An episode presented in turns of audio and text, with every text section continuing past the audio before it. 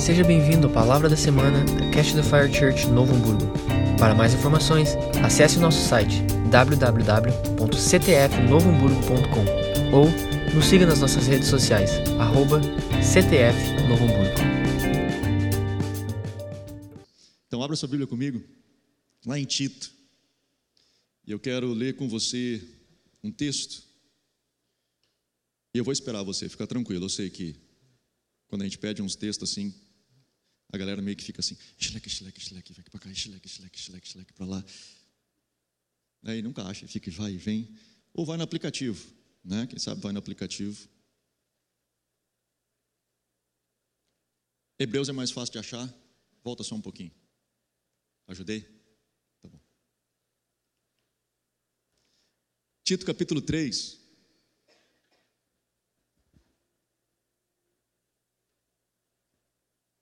O verso 10 diz assim: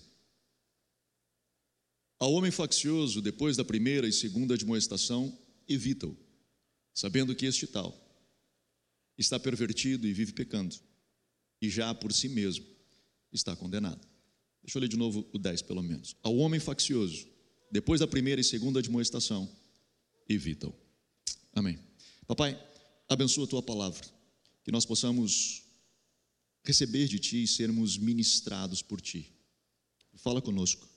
Ajuda-nos, Senhor, nessa noite, que possamos realmente ser tocados por Ti e sermos ministrados pelo Teu Espírito, em nome de Jesus. Amém. Amém.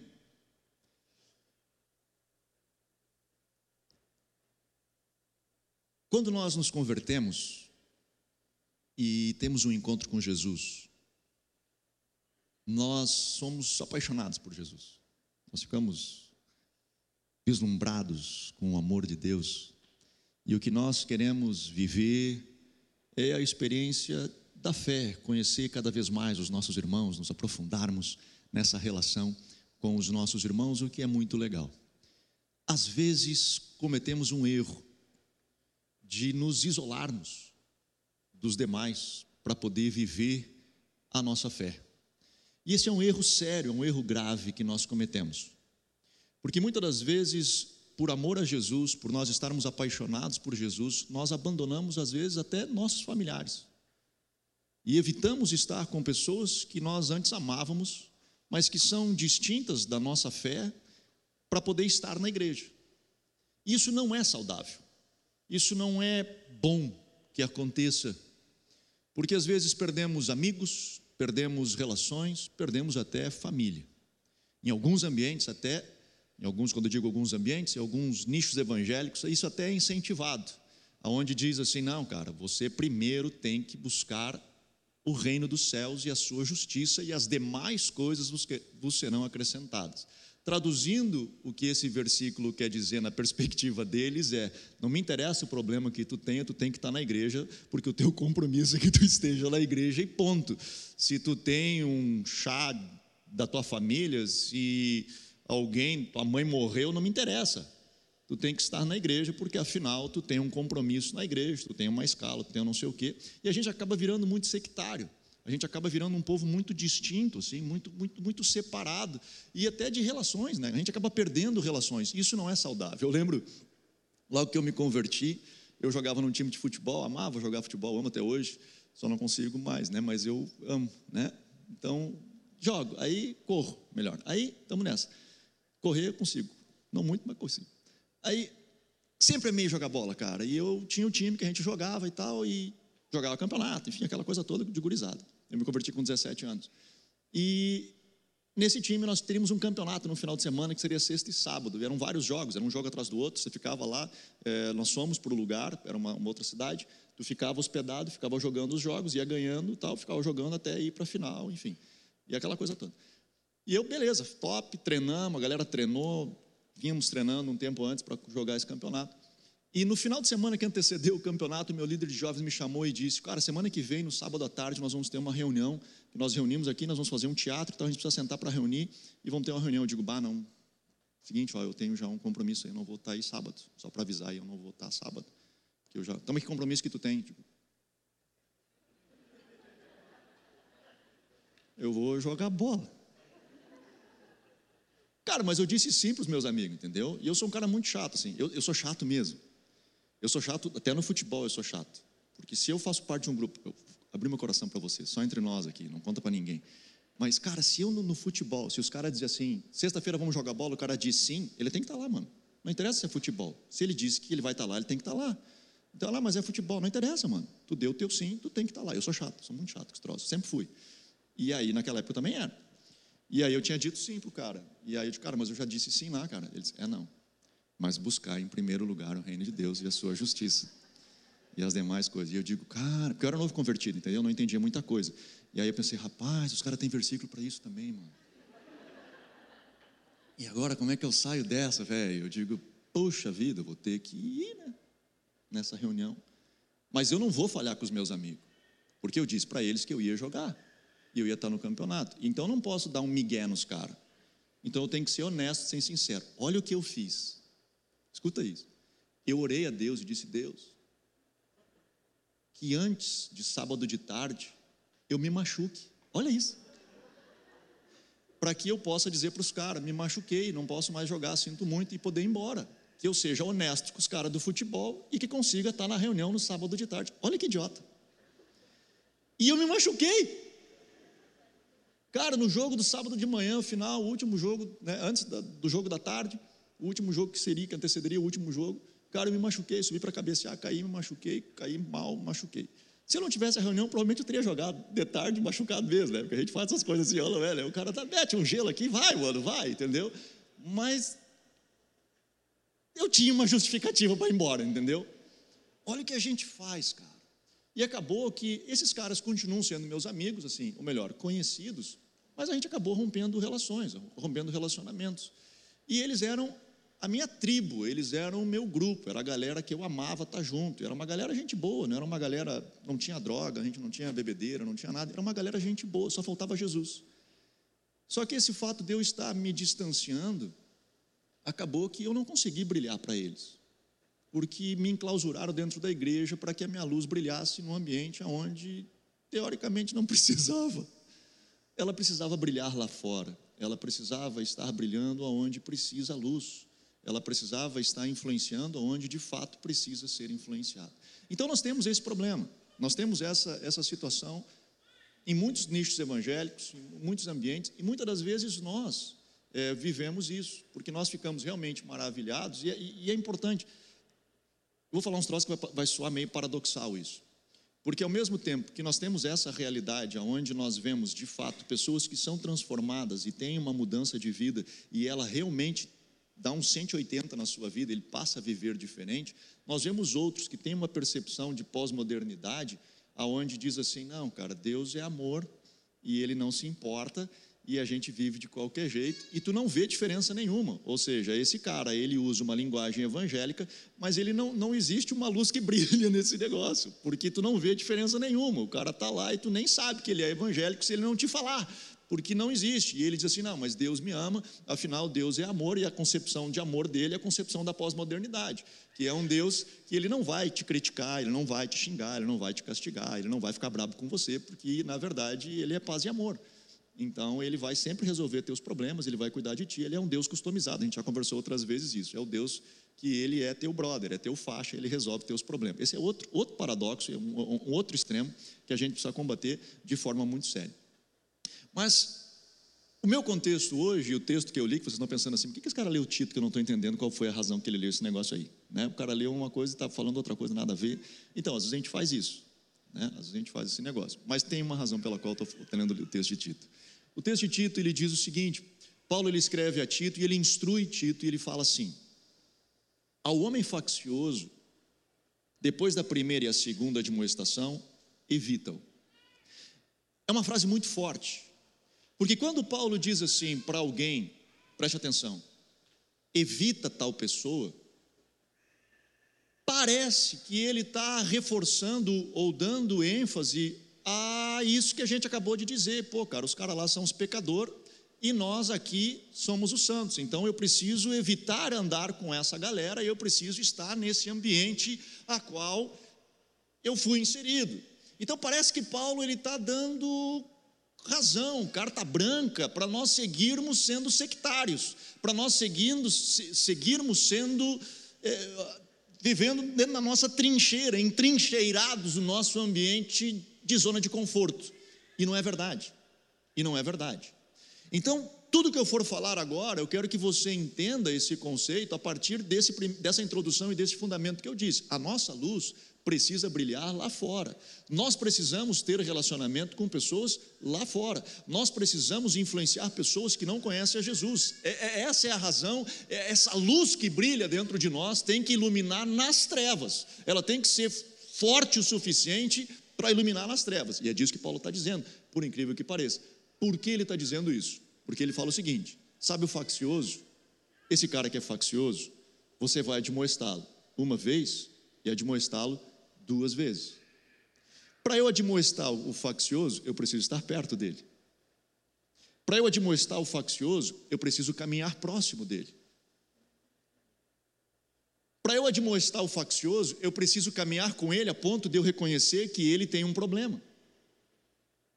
E Paulo não, não me condena de eu olhar para ele e dizer assim: cara, esse cara não está bem, esse cara está mal, ele é faccioso, ele é um cara que divide, ele é um cara que gera contenda, ele tem problema. Então Paulo ele começa a dizer a Tito o seguinte, cara, presta atenção, tá, a tua luz está brilhando lá fora e tu precisa brilhar lá fora. Agora preste atenção, tu vai identificar pessoas porque lá existem trevas e tu vai identificar pessoas nas densas trevas que vivem na sua escravidão do pecado. Você vai identificar e não tem problema, você vai identificá-las. E aí você vai fazer o quê? Você vai admoestá-las. Por quê? Porque você tem a luz. Você vai amá-las e vai admoestá-las. Você vai admoestá-las à luz do Evangelho de Cristo, não da pós-modernidade, à luz do Evangelho de Cristo, dizendo assim, cara, deixa eu te explicar um negócio. Não está legal na tua vida isso, mano. E eu posso te ajudar. Eu posso te ajudar. Tem uma pessoa que eu tenho falado de Jesus, e na última vez que eu falei com ele, e ele disse assim para mim: Cara, acho que não dá mais, estou pensando em me matar. E aí eu falei assim, mano, tu que sabe.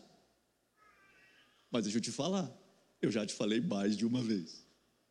Cara, existe solução, velho. Existe solução para a tua vida. Existe um caminho para ti. E eu estou aqui para poder te ajudar. Eu estou aqui para poder caminhar contigo nessa jornada. Agora eu preciso que tu diga sim. Eu preciso que tu diga, cara, eu quero. Portanto, falando eu para ele, tu está sofrendo, cara. Desculpa te dizer isso, porque tu quer porque existe um caminho que pode te tirar desse lugar. Nós estamos ali para influenciá-los, nós estamos ali para estender a mão, nós estamos ali para caminhar com eles. E aí você, Paulo diz: fale para ele uma vez, fale para ele duas vezes. E se ele não responder para ti, evita-o. Olha que frase forte. Olha que frase forte de Paulo. Se ele não responder à tua luz, evita-o. Mas Anderson, de novo, eu estou construindo com você isso. Não parece paradoxal, não parece que Paulo está falando contra. Não, não, ele está dizendo: tu vai à comunhão, tu precisa brilhar a tua luz. Agora tu precisa saber um momento de que é chave para você tirar o seu time de campo. Saber a hora de recuar. E por que Paulo fala disso? Por que Paulo diz, cara, fale, ministre, repreenda, admoeste, converse com pessoas, alcance-as, ministre do Evangelho, esteja lá onde tem densas trevas, fale do Evangelho. Agora tem um momento que você vai precisar recuar. E que momento é esse que eu preciso recuar? Que momento é esse que eu preciso dar um passo atrás? Jesus fala disso. Paulo repete em Gálatas ele diz o seguinte: um pouco de fermento leveda toda a massa. Um pouco do fermento, independente do tamanho que seja a massa, um pouco do fermento, ele influencia a massa toda. Eu gosto de um texto de Provérbios, e deixa eu ler de manhã, eu só citei ele, deixa eu ler para você. Ele diz assim, Provérbios 13, verso 20: Anda com os sábios e será sábio mas o companheiro dos tolos sofre aflição. O que, que o provérbio está dizendo? Se você andar com sábios, você se tornará um sábio. Mas se você andar com tolos, logo, tolo será. Seria o que nós dizemos hoje: diga-me com quem andas. Então, o que Paulo está dizendo a Tito, Tito, presta atenção. Repreenda, fale, ministre. Mas se você não está vendo o resultado e o ambiente que você está inserido não está sendo influenciado pela sua luz, talvez você não seja a pessoa certa para continuar influenciando. Talvez é o momento de você se retirar porque se você continuar ali, logo, logo você começará a reproduzir comportamentos daquele ambiente. Logo, logo você estará bebendo como eles. Logo, logo você estará usando vocabulário como eles. Logo, logo você estará lidando com a sua família do jeito que eles lidam. Logo, logo você vai estar vendo mulheres ou homens na perspectiva que eles veem. E logo você estará influenciado pelo meio a qual você está inserido. Nós precisamos ter a sabedoria de dizer: sabe que? Neste momento, nesta hora, eu preciso tirar o meu time de campo deste ambiente a qual estou inserido. Podem ser pessoas boas, mas os frutos que eles produzem, como eu, não são frutos bons, e como eu não estou conseguindo influenciá-los, logo eu começarei a produzir frutos semelhantes aos deles. Eu preciso recuar, tirar o meu time de campo. Falava hoje pela manhã ainda, eu e a Miriam várias vezes já aconteceu, aonde nós sentamos e dissemos, sabe o que? a nossa relação com aquela pessoa ou com aquele ambiente, nós precisamos dar um tempo, porque não nos faz bem. Nós voltamos do encontro pior do que nós estávamos. Nós voltamos daquele, daquela, daquela reunião, voltamos da, da, daquela amizade, ela não está contribuindo conosco, nós estamos ficando piores. E eu preciso então recuar. Eu preciso saber o momento de dar um passo para trás, para poder manter saudável, com frutos que nós acreditamos serem frutos saudáveis, porque esse é o ponto é a frutificação. Que fruto que nós estamos produzindo? Que fruto que o ambiente a qual nós estamos inseridos, ele está produzindo. É esse ambiente, é isso que eu quero. É aí que eu quero que os meus filhos cresçam. É nesse ambiente que eu quero que os, que os meus filhos vejam o seu pai. É nesse ambiente que eles olhem e digam: Nossa, meu pai faz parte daquele grupo. Que legal. É, é isso que eu quero. Ah, minha mãe tem esse tipo de conversa. É, é isso. Que fruto que está dando? Ah, Anderson, mas Jesus, ele tinha um apelido deram o apelido dele de amigo dos pecadores. E ele era amigo dos pecadores, não era um apelido legal, porque hoje a gente olha para trás e de, quando olha assim, ah, oh, Jesus era amigo dos pecadores. Pô, que massa, cara, Jesus era amigo dos pecadores. Não, não, não. Ele era pejorativo. Ele estava dizendo a Jesus o seguinte: esse maluco anda com um publicano e pecador. Esse cara não tem como ele ser gente boa. É mais ou menos a mesma coisa nos dias de hoje, dizendo o seguinte: sabe o filho da Maria lá? Ele anda com os traficantes lá do morro. Duvido que não cheira pó. Mas duvido que não cheire pó. Não tem como não cheirar pó. Ele é amigo dos caras, está rodeado das prostitutas. Duvido que esse cara vive arrumadinho, santinho. Ele é amigo dos caras. Era isso que eles estavam dizendo para Jesus. E Jesus estava lá, por quê? Porque a luz de Cristo precisa brilhar nas trevas. A diferença de Cristo e de nós é que as pessoas que entravam em contato com Cristo ou eram transformadas ou elas iam embora. Lembra do jovem rico? Cara, eu não quero ser transformado. Foi embora. Os que ficavam com Cristo, próximo da luz de Cristo, tinham as suas vidas transformadas. Essa é a expectativa que Deus tem das nossas vidas, essa é a expectativa que Cristo tem de nós, de que nós, a luz de Cristo que brilha em nós, e por isso ele diz: vocês são a luz do mundo, vocês são o sal da terra, que nós venhamos a produzir esse efeito que Cristo produzia.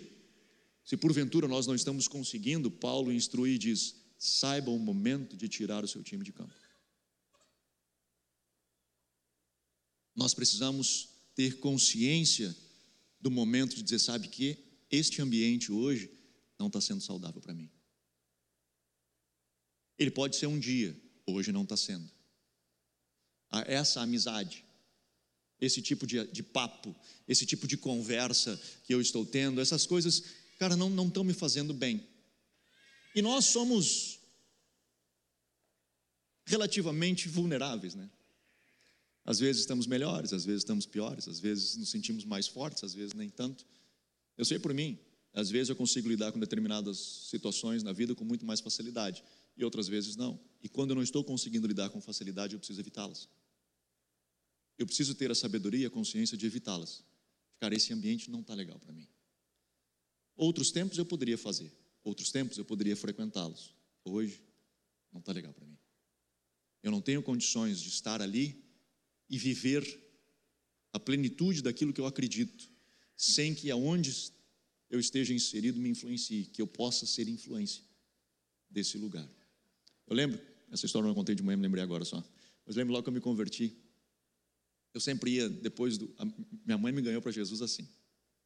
Ela dizia: Anderson, eu te empresto o carro para sair depois do culto. Eu pensava, cara, é duas horas sentado ouvindo bobagem. Eu vou nessa igreja, ouço por duas horas bobagem, e depois eu saio com o carro, com os meus amigos. Acordo fechado, é nós. Eu fui para a igreja, ficava assistindo duas horas o culto, na expectativa que terminasse. O meu objetivo era que o culto terminasse. Eu ia lá para isso, né, para ver o amém. Então, o que falava, teoricamente, não me importava muito. Eu estava lá para ouvir o amém. Porque eu saía com os meus amigos depois. E nós, enfim, entrava a noite adentro. Só que, cara, é a história, você está no ambiente. a luz de Cristo começa a brilhar, mano. E ela começa a te pegar. E daqui a pouco ela me pegou valendo. E eu disse, mano, Cristo é real. Deus é verdadeiro. Esse troço aí não é bobagem. Eles não estão falando de uma ideia, eles estão falando de uma filosofia, eles estão falando de uma verdade, de uma pessoa, de alguém real. E aí eu já contei várias vezes essa história, fiz a oração dizendo, ok, Deus, se tu é real, eu quero ter um encontro contigo. E eu tive um encontro com Deus naquela noite, um sábado à noite, dia 31 de agosto de 1991. Faz tempo. Eu tive um encontro com Cristo. E a minha vida nunca mais foi a mesma. Só que eu lembro que, e depois disso, obviamente, eu ia para o culto sem sair de carro para ir com os meus amigos na festa. Mas o caminho de eu ir para casa era o caminho da festa. Era a, a rua, a estrada que eu ia para casa. E então, eu lembro que eu tinha vontade, no início, no primeiro momento, logo no início da minha conversão, de só passar na rua e de ver se eu via a galera por ali, de tentar escutar um pouco da música que estava tocando, que eu ainda estava muito novo nesse negócio. Então ainda tinha aqui dentro algumas coisas que precisavam ser transformadas. E aquilo, eu, eu notava que aqui dentro tinha um desejo, eu tinha ainda um desejo de, cara, mas eu queria só ver como é que eles estão, só ver como é que está a galera, só passar na rua, escutar música. E eu lembro que eu fazia um caminho diferente, cara, de carro, para um outro lugar para não passar ali. Porque naquele momento eu estava vulnerável emocionalmente. E que se eu passasse ali, provavelmente eu não teria luz suficiente para brilhar naquele lugar. E as trevas me consumiriam. Então eu precisava estar consciente de que eu precisava evitar esse lugar e passar distante dali. E eu fazia a volta, ainda que aquela fosse o meu caminho, ainda que aquele fosse o meu rumo. Mas o fruto que aquilo causaria, se por ali eu entrasse, não seria bom. E por mais novo convertido que eu fosse, eu estava consciente de que, cara, eu não quero mais ir para essa direção. Então, qualquer coisa que porventura possa me puxar nessa direção, eu preciso evitá-la. E eu evitei. Por muito tempo. Passaram-se um ano e meio, eu acho, dois anos. Na época, minha mãe ainda trabalhava com moda e ia ter um desfile de moda. E eu trabalhava com ela. E seria lá dentro desse lugar. E ela olhou para mim e disse: E aí? Porque ela sabia da minha luta, ela sabia do meu processo. E ela disse: Tu quer ir? E eu disse: Mãe, eu acho que hoje eu consigo. E acho que foi uns dois anos depois. Nós fomos para esse lugar. Eu entrei ali dentro, no mesmo ambiente que eu estava perdido alguns anos antes. Eu estava ali como se ali eu nunca estivesse estado. Era como se aquilo não pertencesse como se tudo aquilo que ali estava não fizesse parte da minha vida. Era algo que foi solidificado dentro de mim. Eu podia ali compartilhar do Evangelho com qualquer pessoa dentro daquele ambiente, como eu fiz depois disso várias vezes, em vários momentos. Uma delas, eu acho que o Loli até estava junto com a gente nessa. Nós paramos um baile um dia, cara. Nós paramos a festa para pregar o Evangelho. Paramos, a festa parou, nós pedimos permissão. Podemos falar um negócio? Paramos a festa, banda tocando banda, show ao vivo, parou, botamos a galera da igreja, tocamos dois corinhos. Uhum. Preguei o evangelho, os caras fumando, jogando fumaça na cara da gente. Ali naquela muvuca toda, compartilhando o evangelho, levando a mensagem da luz de Cristo. O que eu quero dizer para vocês é que a gente precisa, a gente precisa ter consciência e sabedoria de dizer, cara, sim, a minha luz precisa brilhar, ela precisa brilhar lá nas trevas. Mas se hoje eu brilhando, eu não estou conseguindo influenciar o ambiente onde eu estou inserido, eu preciso saber o momento de recuar, porque talvez não seja eu a pessoa certa para estar ministrando a esse povo. E se eu caminhar com sábios, eu serei sábio, mas se eu caminhar com tolos, eu terei aflições, porque logo, logo eu me tornarei semelhante ao ambiente a qual estou inserido. Querida, meu anseio nessa noite, meu desejo, essas breves palavras de meditação, de que nós possamos olhar para dentro da nossa realidade de vida, que possamos olhar para dentro da nossa experiência, do ambiente a qual nós estamos nos colocando. Você, homem, você, mulher, o tipo de conversa, o tipo de grupo, o tipo de fala, as amizades. E sabe de uma coisa? A maioria das pessoas, elas têm um padrão de comportamento. Que elas dizem assim: não, fica tranquilo, está tudo dominado, deixa comigo que eu sei. Não te preocupa que eu tá ligado, eu tô ligado, tô ligado, tô ligado. Só que este comportamento, eu tô ligado, tô ligado, é o comportamento de todo viciado. Seja ele no álcool, na droga, no jogo, ele sempre diz: Não, eu paro quando eu quero. Para nada. Tu sabe que ele não para. Porque ele está in, in, inserido nesse ambiente. Na cabeça dele, ele acha que ele está dominando tudo. Fica tranquilo que eu, eu sei. Só que Provérbios diz o seguinte: Mano, tu é fruto do meio. Se não conseguir alterar o meio, o meio vai te alterar. É assim, ponto. Ou você altera o meio, ou o meio te altera. É assim. É isso que Provérbios está dizendo.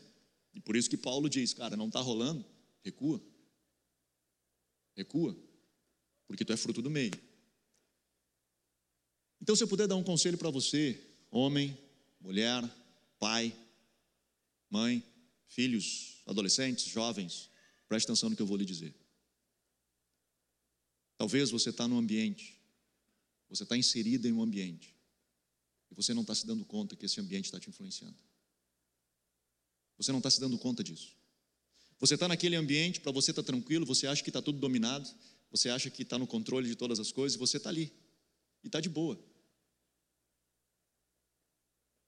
Se eu puder dar um conselho para você, preste atenção.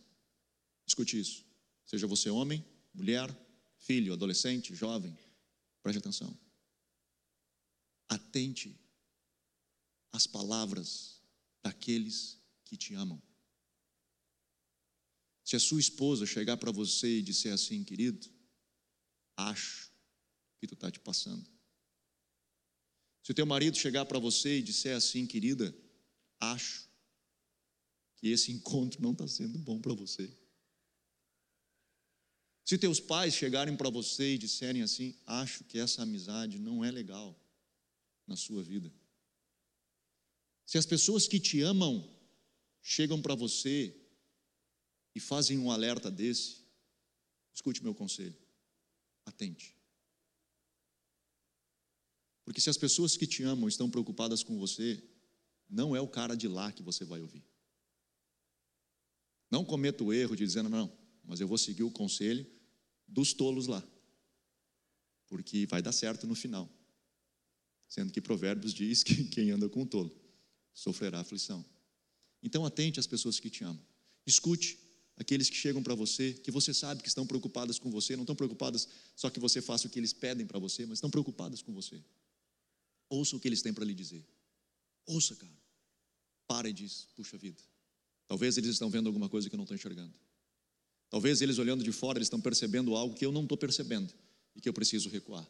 E aí recue, por amor. Tire o seu pé, dê um passo para trás, até você estar bem, para poder avançar novamente. Não estou dizendo para cortar pontes. A gente tem aprendido, eu ensino os meus filhos isso. Nunca queime pontes. Nunca queime pontes. Mantenha relacionamentos. Mantenha pontes. Pare de levantar muralhas. Chega. Chega de nós levantarmos muros. Não dá mais. Mantenha pontes, relacionamentos. Mantenha vínculos. Mas talvez dê um tempo nessa relação. Distancie por um período de tempo. Até que você esteja bem. Amém? Vamos ficar de pé?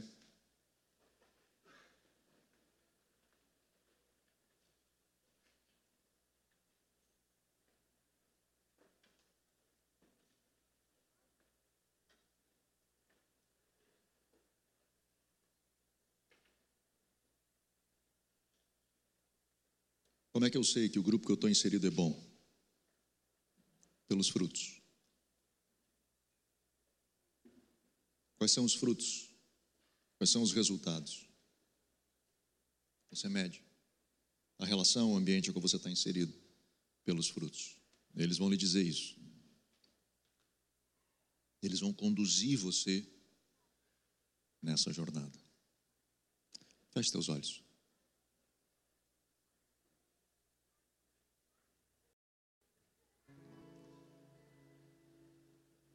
Peço ao Espírito Santo, diz: Espírito Santo, fala comigo, ministra a minha vida, que eu possa escutar a tua voz, falando ao meu coração, que eu possa escutar o teu Espírito falando comigo, me atentando, me dizendo: esse é, esse é o caminho perigoso. Não, não, não, não vai por ali, não vai por ali essa relação, essa escolha, essa amizade, talvez não está sendo tão saudável. E eu preciso saber recuar. Enquanto eu estou influenciando, bora lá. Enquanto a minha luz está brilhando e está transformando vidas, continue a brilhar. Não pare, continue a brilhar. Continue a brilhar. Porque aquele que anda com você Provérbios diz: o que anda com sábio vai se tornar sábio. Então, essa pessoa que está andando com você, logo, logo ela se tornar uma sábia. Mas se ela não tem se tornado, e o ambiente começou a ficar insalubre, cuide, porque quem anda com tolo, logo sofrerá aflições. Saiba o momento de recuar, saiba o momento de dar um passo para trás.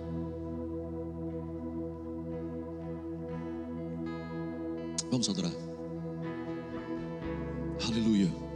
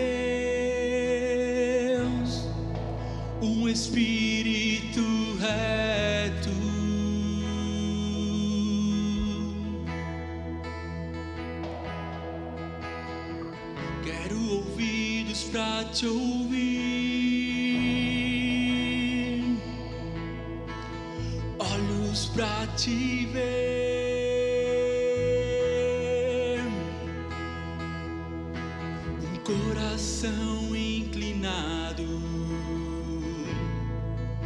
pra te obedecer.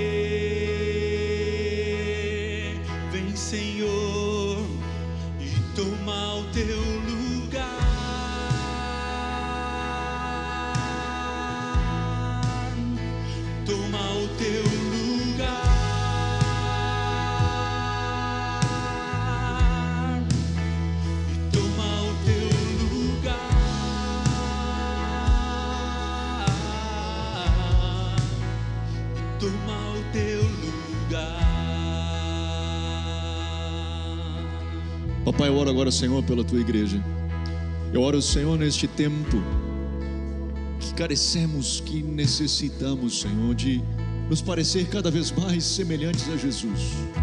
Num tempo, Senhor, onde precisamos da manifestação do Teu Espírito, Senhor, nas nossas vidas e possamos ser luz em um mundo que carece, Senhor, de luz, em um mundo, papai, que tem vivido em densas trevas, que possamos de fato, Senhor, ser luz, que possamos, Senhor, levar a mensagem do Evangelho e brilhar, Senhor, neste lugar de densas trevas e vermos, Senhor, transformação e vermos, Senhor, mudança na nossa casa, na nossa família, Senhor, nos nossos familiares, papai, que possamos alcançar as pessoas que nós amamos, Senhor, os amigos que nós amamos, que possamos levar essa mensagem mensagem preciosa do Evangelho, do Evangelho de luz, este Evangelho de sal, papai, que possamos transformar vidas por meio da tua palavra, mas que sejamos também, Senhor, sensíveis, para que o inimigo sorrateiramente não use dessa estratégia, para que nós venhamos, ao invés de influenciar, sermos influenciados. Espírito Santo fala conosco e nos atenda. Espírito Santo, que o nosso ouvido espiritual esteja sensível à tua voz para ouvir a tua mensagem.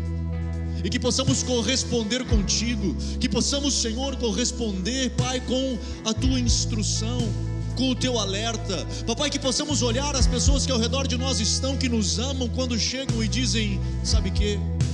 Acho que não é bom esse lugar, acho que esta amizade, esta companhia, esta relação, este negócio não é bom não está sendo bom para você. Que nós possamos, Senhor, estar sensíveis à voz do Teu Espírito e correspondermos contigo. Papai, ajuda-nos, Senhor, neste tempo. Ajuda-nos, Senhor, neste tempo. Eu te peço em nome de Jesus. Ajuda, Senhor, a tua igreja, o teu povo a seguir. Em nome de Jesus. Em nome de Jesus.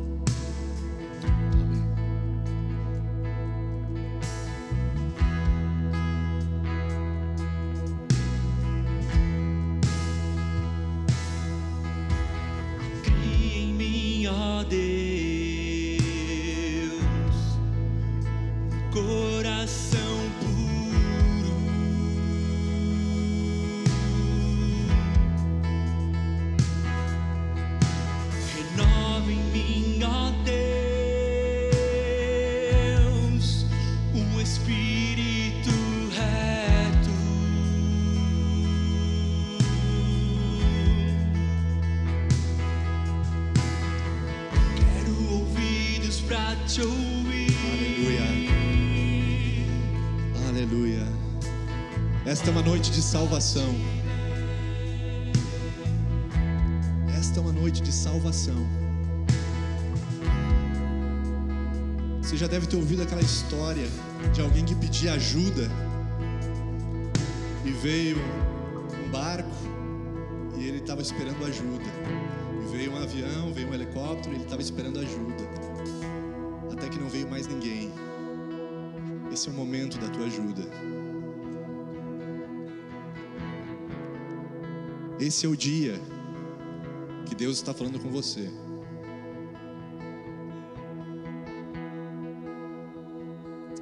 Eu sinto de falar isso. E eu sinto de fazer um convite que um dia fizeram para mim, que é andar com Jesus. Um convite de andar com Ele, de entregar tudo a Ele e de confiar nele com tudo que eu tenho. E quando eu fiz esse convite, quando eu aceitei esse convite um dia, uma paz que excede todo entendimento entrou na minha vida. E todo medo foi embora. Por isso, eu pedi liberdade para o Anderson. Porque eu quero fazer esse convite para você. Você que veio nessa noite, ou talvez você que nos acompanha de casa, que está precisando de ajuda você que talvez nunca entregou de fato o seu coração para Jesus. Ou talvez lá atrás você entregou, mas por algum motivo você se afastou dele. Essa é sua noite. O Senhor te chama. Vem, meu filho. Vem, meu filho. Quem sente que o Senhor está chamando, levante sua mão. Só aqueles que realmente querem tomar essa decisão por Jesus. Aqueles que nessa noite dizem eu quero, eu quero de fato andar com Jesus, eu preciso de Jesus. você que levantou sua mão, eu vou te pedir que você venha aqui à frente. Que você venha nessa, nessa confiança, nessa liberdade. Venha, venha, venha, venha aqui à frente. Nós queremos orar pela tua vida. Deus está neste lugar. Deus te ama. Deus te ama. Aleluia. A festa. Lá fora há uma festa, uma festa da carne. Aqui é uma festa diante dos anjos do Senhor. E sabe quem que está celebrando? O Senhor está celebrando. Feche seus olhos. Fale com o Senhor nessa noite. Diga a Ele com as tuas palavras: Senhor, eu quero entregar meu coração para Ti. Os irmãos que ministram, vem junto, vem junto aqui. Vamos estar abraçando os irmãos aqui. Comece, comece a abrir o seu coração com as tuas palavras e diga: Senhor, nessa noite, eu entrego minha vida a Ti. Eu entrego meu coração a Ti. Eu não quero mais andar na minha força, não quero andar mais meu, na minha capacidade, eu quero ser guiado por Ti. Tu és meu Senhor, Tu és minha vida.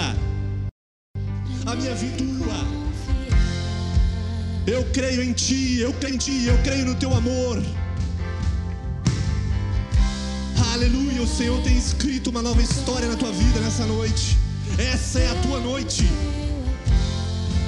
Há uma nova história sendo escrita. Toda acusação cai por terra agora. Todo o teu passado, o Senhor diz: Eu não te condeno mais. Há uma nova história. Aleluia, aleluia, aleluia. Vem Espírito Santo, vem Espírito Santo enchendo esses corações agora. Enche Espírito Santo. Sela-os. Sela-os. Que a tua paz encha, Senhor, agora esses corações. Enche esses corações, Senhor, com a tua paz. Aleluia. Aleluia. E todo medo se vai agora. Toda angústia sai da tua vida. Em nome de Jesus. Em nome de Jesus. Aleluia. Aleluia. Deus te ama. Deus te ama. Foi por você que ele morreu e ressuscitou para te dar uma nova vida. Uma nova vida. Aleluia. Me convidou, me convidou and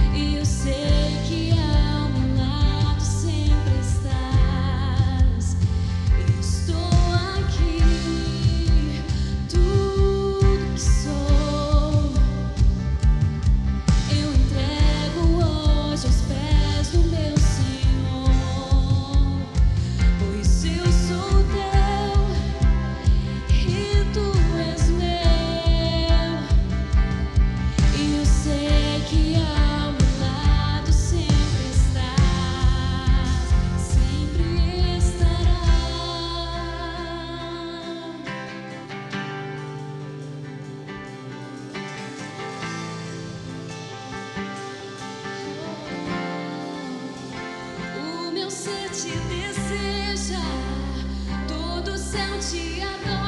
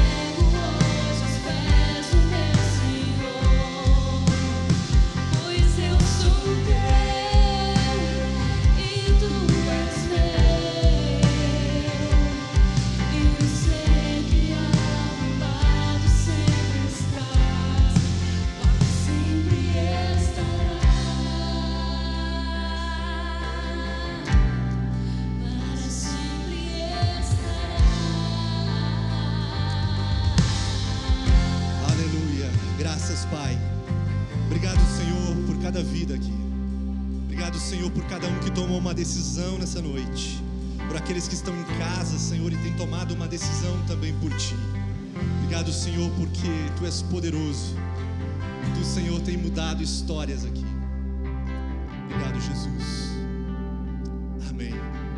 Amém. Podemos aplaudir o Senhor? Aleluia! Deus é bom. Aleluia. Esse é o primeiro dia do resto da tua vida.